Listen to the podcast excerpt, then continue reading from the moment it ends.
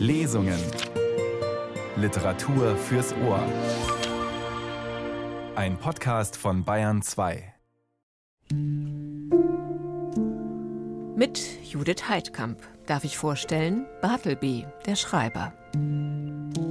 Auf meine Zeitungsanzeige hin stand eines Morgens ein junger Mann unbeweglich auf meiner Schwelle, denn da Sommer war, stand die Tür offen. Ich sehe die Gestalt noch vor mir, blässlich, sauber, erbarmungswürdig achtbar, unrettbar hilflos. Es war Bartleby.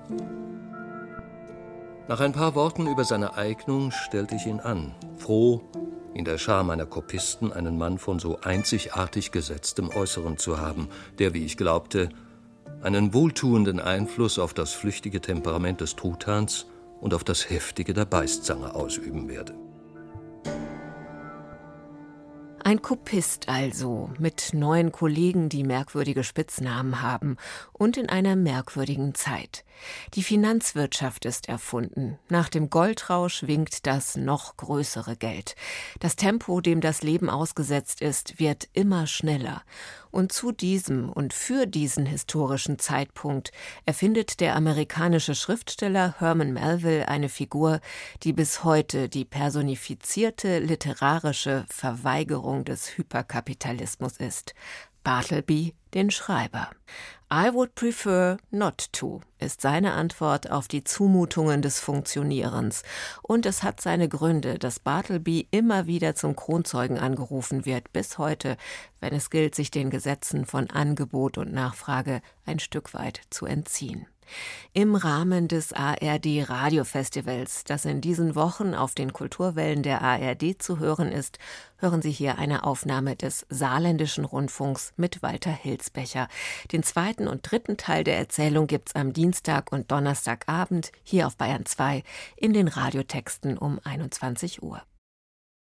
Ich bin bereits im gesetzteren Alter. Die Art meiner Berufsgeschäfte hat mich in den letzten 30 Jahren näher als allgemein üblich mit einer Menschenklasse in Berührung gebracht, die uns interessant und irgendwie sonderbar erscheint und über die, soviel ich weiß, bisher noch nichts geschrieben worden ist. Ich meine die Anwaltskopisten oder Notariatsschreiber. Ich habe viele von ihnen gekannt, beruflich und privat, und könnte, wenn ich wollte, allerlei Geschichten erzählen, die freundlichen Herren ein Lächeln und gemütvollen Seelen Tränen entlocken würden. Aber ich schiebe die Lebensgeschichten aller anderen Notariatsschreiber zur Seite zugunsten einiger Ausschnitte aus dem Leben Bartlebys, der auch einer war, und zwar der seltsamste, von dem ich je etwas gesehen oder gehört habe. Während ich von anderen Anwaltskopisten das ganze Leben beschreiben könnte, ist das bei Bartleby nicht möglich. Ich glaube, für eine vollständige und befriedigende Biografie dieses Menschen gibt es keine Unterlagen. Für die Literatur ist das ein unersetzlicher Verlust. Bartleby war eine von den Existenzen, über die, wenn ich die Originalquellen übergehe, nichts zu berichten ist. Und in seinem Falle sind diese sehr dürftig. Was meine eigenen erstaunten Augen von Bartleby sahen, das ist alles, was ich von ihm weiß, wenn ich von einem vagen Bericht absehe, den ich im Anschluss daran wiedergeben werde. Ehe ich den Schreiber so vorstelle, wie er mir zuerst unter die Augen trat, ist es angebracht, einiges über mich selbst, über meine Angestellten, mein Geschäft, meine Büroräume und die allgemeine Umgebung zu sagen, denn für ein richtiges Verständnis der später einzuführenden Hauptperson ist eine solche Beschreibung unerlässlich. Als erstes. Ich bin ein Mensch, der von Jugend auf von der Überzeugung durchdrungen ist, dass die bequemste Lebensweise die beste ist wenn ich auch einem Beruf angehöre, der sprichwörtlich als aufreibend und aufregend, bisweilen sogar als turbulent gilt, so habe ich mich deshalb dadurch doch nie aus der Ruhe bringen lassen.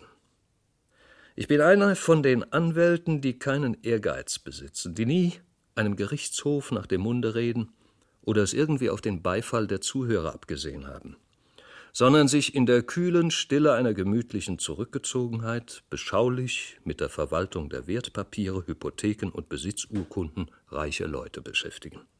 Für jeden, der mich kennt, bin ich ein außerordentlich zuverlässiger Mensch. Der verstorbene John Jacob Astor, eine Persönlichkeit, die wenig für poetische Schwärmerei übrig hatte, trug keine Bedenken, als meine erste Haupteigenschaft die Vorsicht und als meine nächste die methodische Überlegung zu bezeichnen. Ich sage das nicht aus Eitelkeit, sondern berichte nur die Tatsache, dass ich in meiner beruflichen Tätigkeit von dem verstorbenen John Jacob Astor nicht übergangen wurde, ein Name, den ich, wie ich zugebe, gern wiederhole, denn es liegt ein wohlgerundeter, voller Ton darin, der nach Bargeld klingt. Ich will freimütig zugeben, dass ich für des verstorbenen John Jacob Astors gute Meinung nicht unempfänglich war. Eine Weile vor der Zeit, in der meine kleine Geschichte beginnt, hatten sich meine Berufsgeschäfte beachtlich erweitert. Das gute alte im Staat New York inzwischen abgeschaffte Amt eines Beisitzers beim Kanzleigericht war mir übertragen worden. Es war keine besonders mühevolle, aber doch mit einer sehr angenehmen Einnahme verbundene Tätigkeit. Ich verliere selten die Ruhe und überlasse mich noch seltener einer gefährlichen Entrüstung über ein Unrecht und eine Beleidigung, aber man muss es mir nachsehen, wenn ich mich in diesem Falle errege und erkläre, dass ich die plötzliche und schroffe Abschaffung des Amtes eines Beisitzers beim Kanzleigericht durch die Verfassung als eine voreilige Maßnahme betrachte, zumal ich für die Dauer meines Lebens mit dieser Einnahme gerechnet hatte, während ich sie nun nur einige kurze Jahre lang bezog, aber dies nur nebenbei. Meine Büroräume befanden sich in einem oberen Stockwerk des Hauses Wall Street Nummer XY. Auf der einen Seite schaute man gegen die weiße Wand im Innern eines geräumigen Lichtschachtes, der vom Dach des Gebäudes bis zum Erdboden reichte. Dieser Ausblick mochte alles andere als erhebend sein, da ihm all das fehlte, was ein Landschaftsmaler Leben nennt. Aber wenn dem so war, so bot die Aussicht vom anderen Ende meiner Räumlichkeiten wenigstens einen Gegensatz, wenn nicht mehr. In dieser Richtung öffneten meine Fenster den ungehinderten Blick auf eine hohe, von Alter und dauerndem Schatten geschwärzte Backsteinmauer.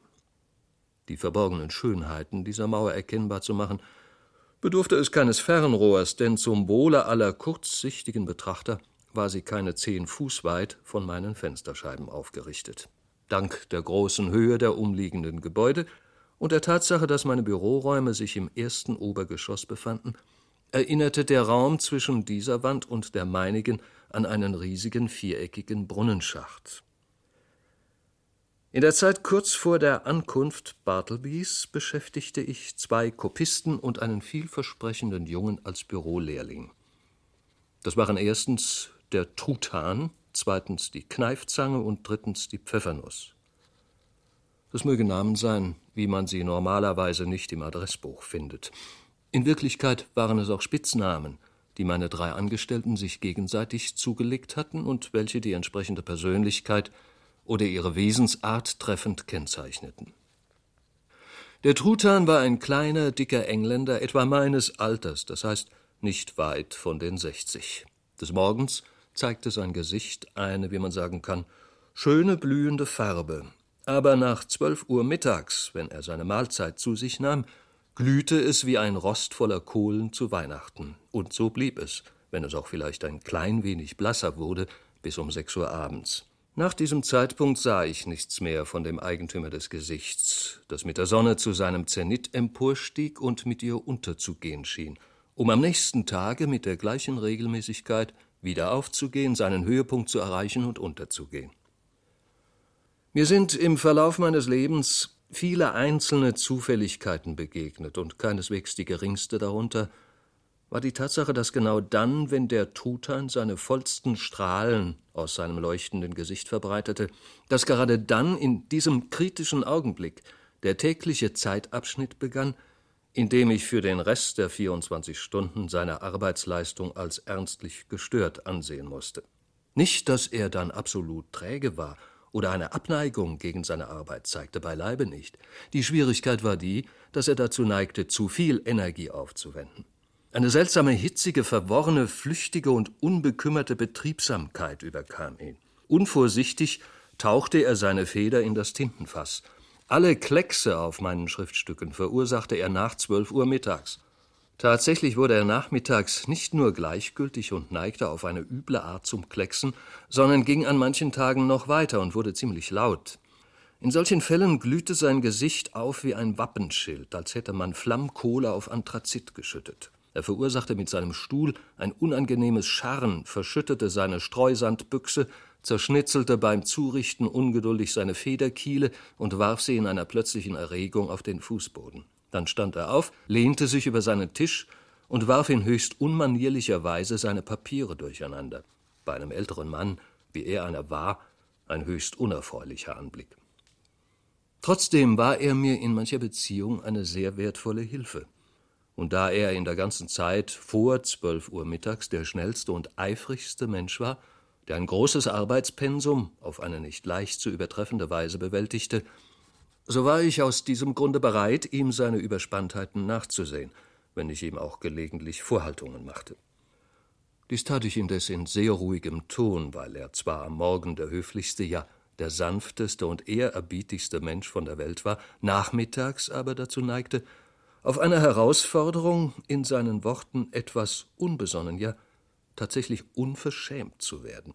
Da ich, so wie die Dinge lagen, seine morgendlichen Dienste schätzte und sie nicht gern verlor, gleichzeitig aber von seinem gereizten Wesen nach zwölf Uhr unangenehm berührt war und mir als friedliebender Mensch von ihm auf meine Ermahnungen keine unziemlichen Erwiderungen geben lassen wollte, entschloss ich mich eines Samstagnachmittags, an Samstagen benahm er sich noch übler, ihm in sehr freundlichem Ton zu bedeuten, jetzt, wo er älter werde, sei es vielleicht gut, seine Arbeitszeit etwas einzuschränken. Kurz, nach zwölf Uhr brauche er nicht mehr in mein Büro zu kommen, sondern gehe nach Tisch am besten nach Hause und ruhe sich bis zur Teestunde aus. Aber nein, er bestand darauf, nachmittags seine Pflicht zu tun.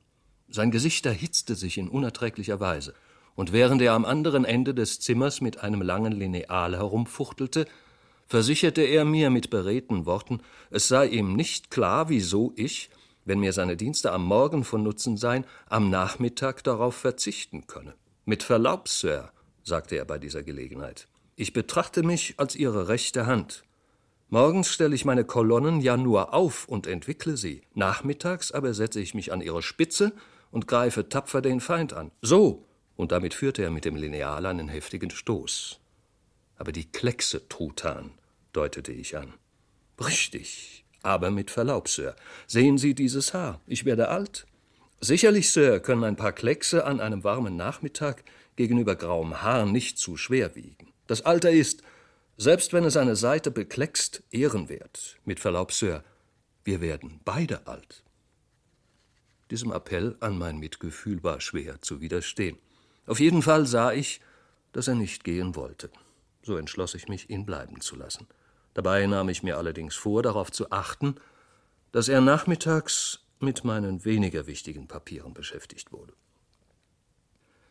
Die Kneifzange, der zweite auf meiner Liste, war ein blasser, im Ganzen etwas seeräuberhaft aussehender junger Mann von etwa 25 mit einem Backenbart.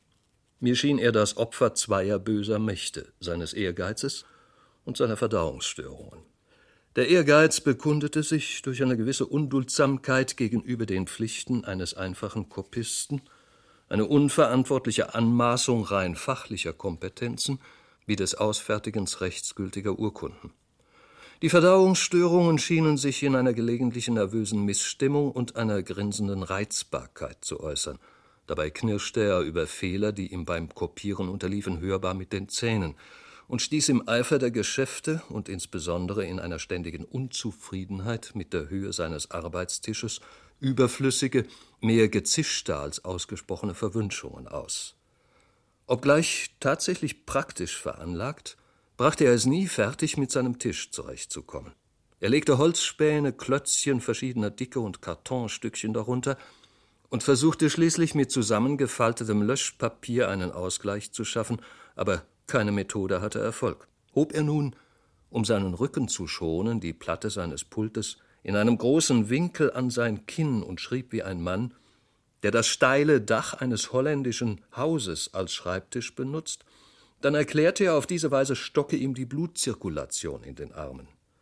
Senkte er den Tisch bis zur Höhe seines Hosenbundes und beugte sich beim Schreiben darüber, dann empfand er heftige Schmerzen im Rücken. Kurz, es lief darauf hinaus, die Kneifzange wusste nicht, was sie wollte. Oder aber, wenn sie etwas wollte, so war es das, von dem Schreibtisch überhaupt loszukommen. Zu den Bekundungen seines krankhaften Ehrgeizes gehörte seine Vorliebe, die Besuche gewisser zweideutig aussehender, schäbig gekleideter Burschen zu empfangen, die er als seine Klienten bezeichnete. Tatsächlich bemerkte ich, dass er sich nicht nur zeitweilig als Gemeindepolitiker betätigte, sondern auch gelegentlich beim Gerichtshof ein kleines Geschäft erledigte und auch an der Pforte der Tombs des Stadtgefängnisses nicht unbekannt war. Indes habe ich guten Grund anzunehmen, dass eins der Individuen, die ihn in meinem Büro aufsuchten und die er so großartig als seine Klienten bezeichnete, nichts anderes als ein Gläubiger und der angebliche Rechtstitel eine Rechnung war. Aber bei allen seinen Fehlern und den Unannehmlichkeiten, die er mir bereitete, war die Kneifzange, wie sein Landsmann Truthahn, mir doch sehr nützlich, schrieb eine saubere, flüssige Handschrift und ließ es, wenn es ihm passte, an einem herrenmäßigen Auftreten nicht fehlen. Dazu kam, dass er sich stets gut kleidete und so beiläufig das Ansehen meines Büros angenehm beeinflusste. Mit dem Truthahn hatte ich dagegen meine Last zu verhindern, dass er eine Blamage für mich wurde. Seine Kleidung neigte zu einem speckigen Aussehen und roch wie eine Speisewirtschaft. Im Sommer trug er seine Hosen locker und sackartig herabhängend, seine Röcke waren abscheulich und sein Hut nicht zum Anfassen. Aber während mir sein Hut gleichgültig war, da seine natürliche Höflichkeit und Ehrerbietung ihn als Engländer in abhängiger Stellung stets dazu veranlasste, diesen beim Betreten des Raumes abzunehmen, war es mit seinem Rock eine andere Sache. Deswegen machte ich ihm allerdings erfolglose Vorhaltungen. In Wahrheit konnte wohl, wie ich vermute, ein Mann mit einem so geringen Einkommen es sich nicht leisten, gleichzeitig mit einem so üppigen Gesicht und einem üppigen Rock zu prangen. Wie die Kneifzange einmal bemerkte, verbrauchte der Truthahn den größten Teil seines Geldes für rote Tinte, womit er Rotwein meinte. Eines Tages im Winter schenkte ich dem Truthahn einen sehr respektabel aussehenden Rock aus meiner eigenen Garderobe, einen wattierten, grauen Rock, der sehr angenehm wärmte und von den Knien bis zum Halse zuzuknöpfen war. Ich glaubte, der Truthahn werde die Freundlichkeit zu würdigen wissen und seine nachmittägliche Unachtsamkeit und Lautheit unterdrücken. Aber nein. Tatsächlich vermute ich, dass die Möglichkeit, sich in einem so daunenweichen, einer Bettdecke ähnlichen Rock einzuknöpfen, eine gefährliche Wirkung auf ihn ausübte, nach dem gleichen Grundsatz, nach dem Pferden zu viel Hafer nicht bekommt. Wirklich empfand der Truthahn seinen Rock genauso wie ein unbändiger, widerspenstiger Gaul, von dem man sagt, dass ihn der Hafer sticht. Er machte ihn unverschämt. Er war ein Mensch, dem Wohlleben schadete. Während ich, was die persönlichen Neigungen des Truthahns betraf, meine eigenen Vermutungen hatte, war ich was die Kneifzange anging, durchaus überzeugt davon, dass sie, welcher Art ihre Fehler in anderer Beziehung auch sein mochten, ein maßvoller junger Mann war. In Wirklichkeit aber schien die Natur selbst sein Weinschenk gewesen zu sein und ihn bei seiner Geburt so mit einer reizbaren, brandweinartigen Veranlagung bedacht zu haben, dass es eines späteren Trinkens nicht mehr bedurfte. Wenn ich mir vergegenwärtige, wie die Kneifzange sich in der Stille meines Büros plötzlich ungeduldig von ihrem Stuhl erhob, sich über ihren Tisch beugte und dabei die Arme weit ausbreitete, um das ganze Pult zu ergreifen, von der Stelle zu heben und es mit einem scharfen Scharren über den Fußboden zu schieben, als wäre es ein widerspenstiges, aus eigenem Willen handelndes, selbstständiges Wesen, das es darauf anlegte, ihm Schwierigkeiten und Ärger zu bereiten, dann verstehe ich vollkommen, dass für die Kneifzange Weinbrand mit Soda völlig überflüssig war. Es war ein Glück für mich, dass infolge ihrer besonderen Veranlagung, der Verdauungsstörung, die Empfindlichkeit und die sich daraus ergebende Nervosität der Kneifzange hauptsächlich in den Vormittagsstunden bemerkbar wurde, während sie am Nachmittag verhältnismäßig sanft war. So hatte ich, da die Anfälle des Truthahns erst gegen zwölf Uhr in Erscheinung traten, es niemals mit Überspanntheiten von beiden Seiten gleichzeitig zu tun. Ihre Launen lösten einander ab wie Wachtposten. Waren die der Kneifzange aufgezogen, so hatten die des Truthahns wachfrei und umgekehrt. So hatte die Natur dies unter den gegebenen Umständen gut eingerichtet. Die Pfeffernuss, der dritte auf meiner Liste, war ein etwa zwölfjähriger Junge. Sein Vater war ein Fuhrmann, der den Ehrgeiz besaß, vor seinem Tode seinen Sohn im Anwaltsstand statt auf einem Karren zu sehen. So schickte er ihn für einen Wochenlohn von einem Dollar als Studenten der Rechtswissenschaft, Boten und Ausfeger in mein Büro. Er hatte ein kleines Pult für sich, benutzte es aber nicht viel. Bei einer Inspektion fand sich in seiner Schublade ein großer Vorrat an Nussschalen verschiedener Sorten. Tatsächlich war für diesen hellen jungen Mann die ganze Rechtswissenschaft in einer Nussschale enthalten. Nicht die geringste unter seinen Pflichten und eine, der er mit dem größten Eifer nachging, war seine Tätigkeit als Kuchen- und Äpfeleinkäufer für den Truthahn und die Kneifzange. Da das Kopieren von Anwaltsakten ein sprichwörtlich trockenes Geschäft ist, das einem den Hals ausdörrt, hatten meine beiden Schreiber sehr oft das Bedürfnis, ihren Mund mit Spitzenberger Äpfeln anzufeuchten, die in den zahlreichen Verkaufsständen beim Zollamt und bei der Post zu haben waren. Ebenso schickten sie die Pfeffernuss sehr oft nach jenem eigentümlichen, kleinen, flachen, runden und sehr würzigen Backwerk, nachdem er von ihnen seinen Namen erhalten hatte. An kühlen Vormittagen, wenn das Geschäft flau war, pflegte der Truthahn Dutzende von diesen Kuchen zu verschlingen, als wären es nur Waffeln, man bekommt ja tatsächlich sechs bis acht Stück davon für einen Penny, so dass das Kratzen seiner Schreibfeder sich mit dem Knirschen der knusprigen Happen in seinem Munde vermischte. Zu all den wütenden Versehen und aufgeregten Unachtsamkeiten, die der Truthahn sich nachmittags leistete, gehörte es auch, dass er einmal eine Pfeffernuss mit seinen Lippen anfeuchtete und als Siegel auf einen Hypothekenbrief klebte. Um ein Haar hätte ich ihn entlassen. Aber er besänftigte mich mit einer orientalischen Verneigung und mit den Worten Mit Verlaub, Sir, es war doch anständig von mir, Sie auf meine Kosten mit Büromaterial zu versehen. Nun nahm meine Berufstätigkeit, die eines Notars, eines Jägers nach Besitztiteln und Verfassers geheimnisvoller Dokumente jeder Art, mit der Übernahme des Beisitzeramtes beträchtlich zu. Jetzt gab es für die Schreiber viel zu tun. Ich musste nicht nur die Angestellten, die ich bereits hatte, zur Arbeit antreiben, sondern brauchte zusätzliche Hilfe. Auf meine Zeitungsanzeige hin stand eines Morgens ein junger Mann unbeweglich auf meiner Schwelle denn da Sommer war, stand die Tür offen. Ich sehe die Gestalt noch vor mir, blässlich, sauber, erbarmungswürdig achtbar, unrettbar hilflos. Es war Bartleby.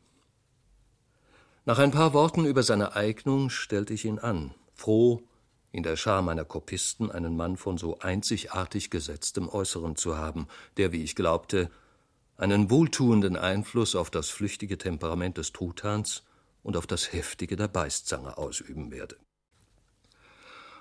Meine Räumlichkeiten wurden durch Mattglasflügeltüren in zwei Teile getrennt, von denen einen meine Schreiber und den anderen ich benutzte.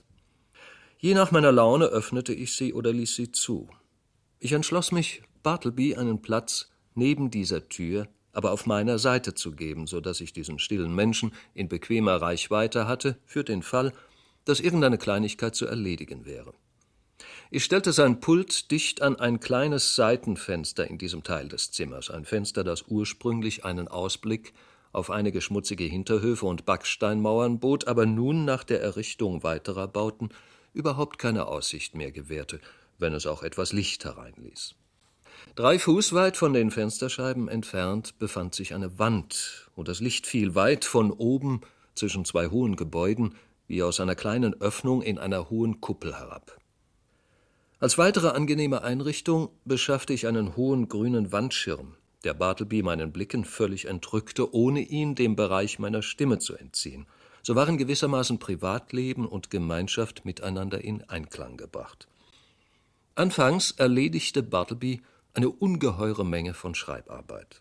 Als ob er seit langem danach hungerte, etwas zu kopieren, schien er sich mit meinen Dokumenten vollzupfropfen. Eine Verdauungspause gab es nicht. Er machte Tag- und Nachtschicht, kopierte bei Sonnenschein und bei Kerzenlicht. Sein Fleiß hätte mir gefallen können, wäre er mit mehr Freude eifrig gewesen, aber still, bleich und mechanisch schrieb er vor sich hin. Natürlich besteht ein unentbehrlicher Teil der Arbeit eines Schreibers darin, die Genauigkeit seiner Abschrift Wort für Wort nachzuprüfen. Befinden sich in einem Büro zwei oder mehr Schreiber, so helfen sie sich gegenseitig bei der Nachprüfung, wobei der eine die Abschrift liest und der andere das Original in der Hand hat.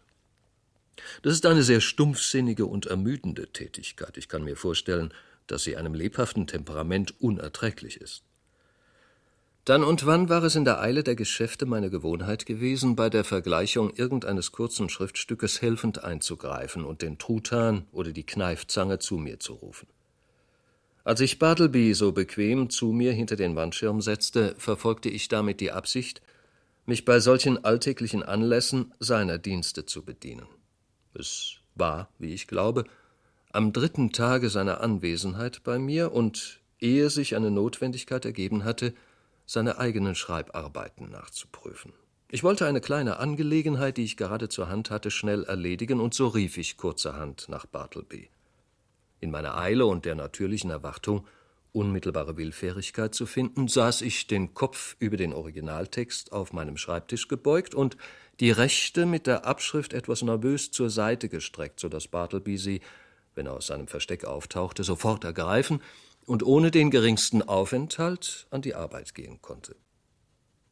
In dieser Haltung saß ich also da, als ich nach ihm rief und setzte ihm in aller Eile auseinander, was ich von ihm wollte, nämlich ein kurzes Schriftstück mit ihm vergleichen. Man vergegenwärtige sich meine Überraschung, ja meine Bestürzung, als Bartleby, ohne sich aus seiner Ecke herauszubewegen, in einem seltsam sanften, bestimmten Ton erwiderte ich würde vorziehen, es nicht zu tun. Eine Weile saß ich in tiefem Schweigen da, um meine verblüfften Gedanken wieder zu sammeln. Dann sagte ich mir, meine Ohren müssten mich wohl getäuscht oder Bartleby meine Absicht völlig missverstanden haben. Ich wiederholte meine Bitte im deutlichsten Ton, der mir möglich war, aber in einem ebenso deutlichen erhielt ich die vorherige Antwort. Ich würde vorziehen, es nicht zu tun.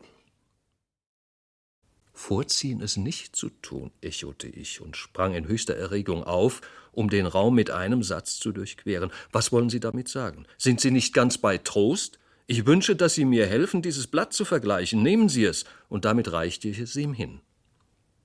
Ich würde vorziehen, es nicht zu tun, wiederholte er.